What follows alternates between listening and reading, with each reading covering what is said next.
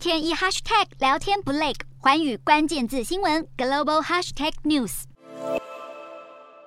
We will continue to fly, sail, and operate where anywhere where international law applies, and that's what this was about. 面对中国近期宣称台海为中国内海，美国十四号表态支持台湾海峡为国际水域，更适用国际法的公海自由航行原则。当然，这不是美国第一次做出类似的表态。近年来，西方各盟国，包括美国、英国和加拿大的船舰航行台湾海峡的举动，激怒了北京。中国军方的言下之意就是，美国军舰不该在未经中国许可下行进台湾海峡。然而，美国当然是不可能因为中方的表态就停止巡弋台海。这个台海议题只是显示出美中紧张关系正在加剧恶化，而美国也强调将会以行动来应对北京的行为。中美在台海议题上激烈交锋。不过，政治学家分析，如果中方真的在寻求重新定位台湾海峡，那么使用的语义就不够明确。现在的说法比较像是利用台海议题声东击西的挑战美国权力。